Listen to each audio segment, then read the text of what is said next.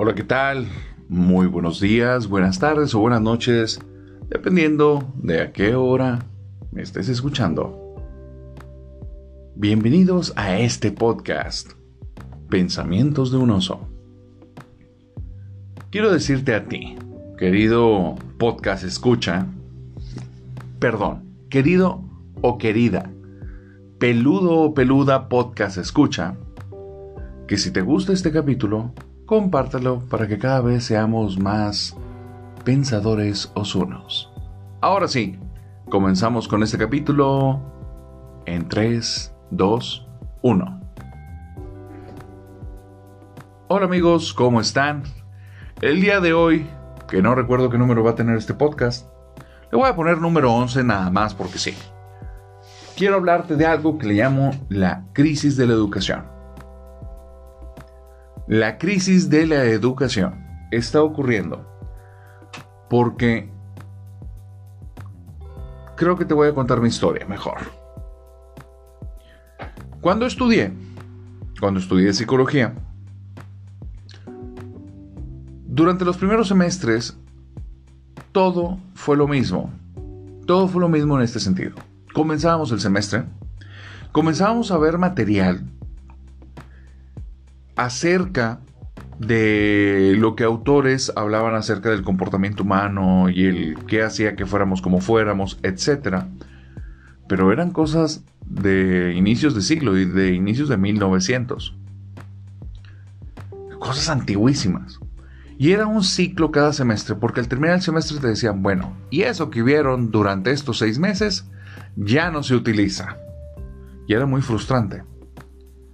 Avanzando los semestres, conforme fuimos llegando al final de la carrera, nos dábamos cuenta que, que esas cosas eran las bases para tener idea muy global y muy a detalle de qué proceso se llegó hasta llegar a puntos mucho más actualizados y actualizados entre comillas, porque los materiales más actuales que vimos fueron cosas que tenían hasta 20 años de retraso, lo más nuevo que llegamos a ver.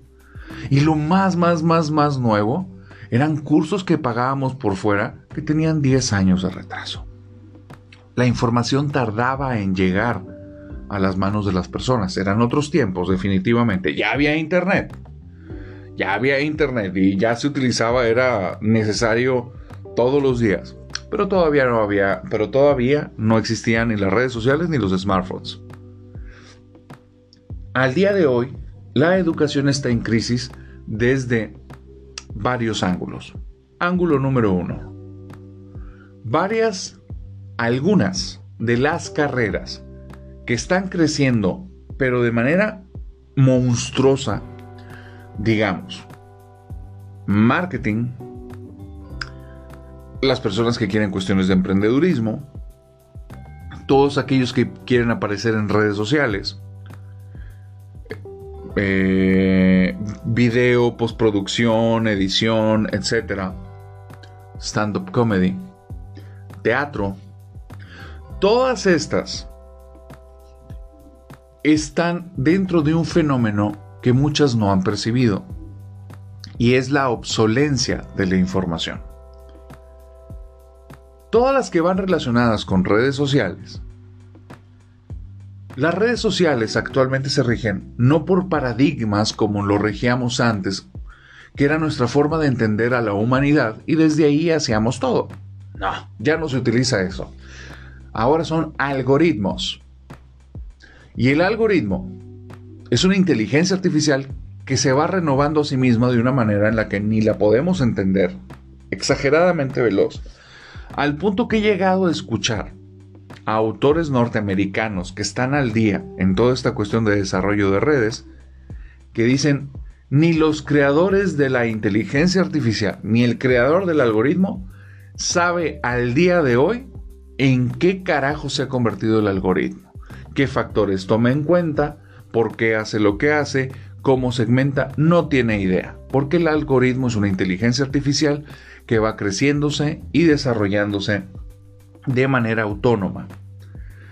Entonces, esto quiere decir que la educación tiene una bronca, Porque si tú buscas una institución formal, que te dé un curso formal, que tenga renombre en estas áreas, vas a tener un problema muy interesante, que es que para cuando te haya llegado esa información, que ellos la hayan avalado y certificado, ya está obsoleta. Antes podía tardar tal vez 10, 15 años. Cada vez se fue reduciendo el tiempo. Ahora son meses. Antes de que pasen los procesos de revisión, ya está obsoleta. Antes de que la hayan aterrizado en papel, ya está obsoleta. Y es de ahí que muchos cursos patito de personas que tienen algunos números en redes comienzan a venderlos. El problema es que entras al segundo fenómeno. ¿Qué tan fiable es el curso? Y ahí hay un problema. Hay unos que son muy buenos, pero hay otros que no son buenos. Porque la persona que hace las cosas y le han funcionado no necesariamente lo sabe explicar. Y la calidad del curso es pésima. Y esa es la segunda crisis. Aumento de cursos de mala calidad y no hay formas de distinguir uno bueno de uno malo, sino hasta que estás adentro y ves los resultados. Y entras a la tercera crisis. No solo el algoritmo está generando obsolencia, o sea, caducidad. No. También está la sobresaturación. Actualmente el ser humano ya entendió que la imitación puede ser algo que funcione. Y vamos a poner de ejemplo la red social que ahorita a muchos no les gusta, pero es una red social que hay que entender, que impactó a nivel mundial y cambió el sistema de consumo a nivel mundial. O sea, dimensionemos el nivel de impacto y estoy hablando obviamente de TikTok. Quitémosle estas visiones morales de si es buena o mala. No me interesa. Veamos lo que esta red social provoca. Las personas notan que algo funciona y lo empiezan a imitar. Como los videos son rápidos, no tienen nada que perder.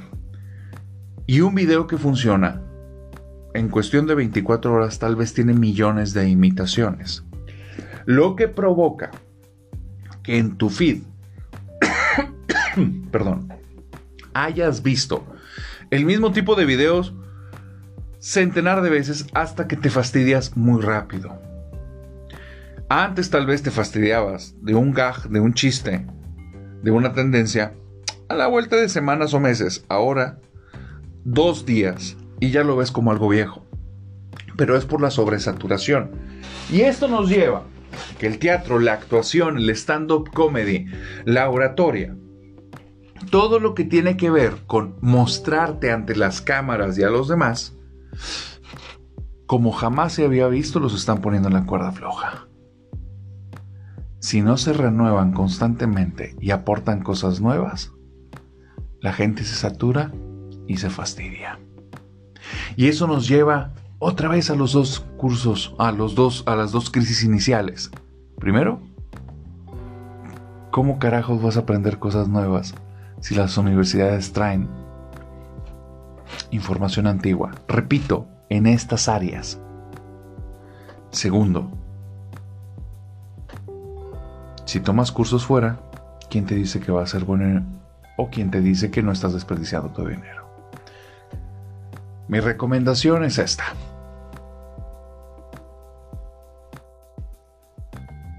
Sé consciente de lo que está ocurriendo. Entiende que tienes que trabajar tal vez más rápido que antes.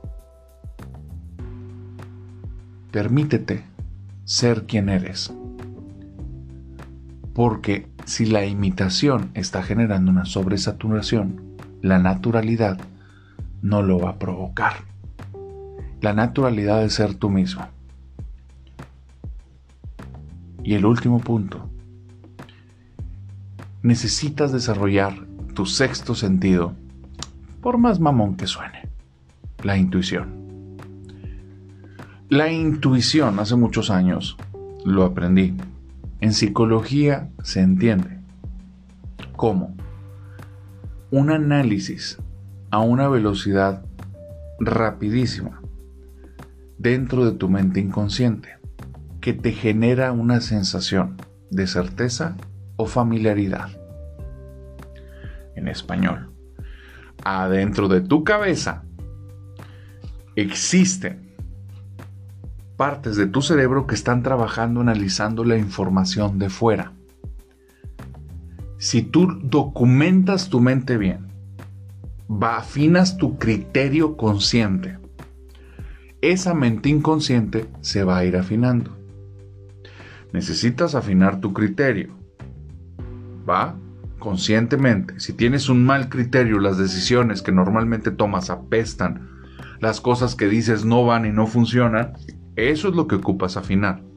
Conforme lo vayas afinando y te des estos tragos amargos de humildad y de bajar el orgullo, se va a empezar a afinar esa parte inconsciente que sabe distinguir lo que sirve de lo que no, lo que funciona de lo que no.